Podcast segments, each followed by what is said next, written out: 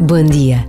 É sempre importante lembrar que as distâncias alteram a perspectiva que temos sobre os acontecimentos.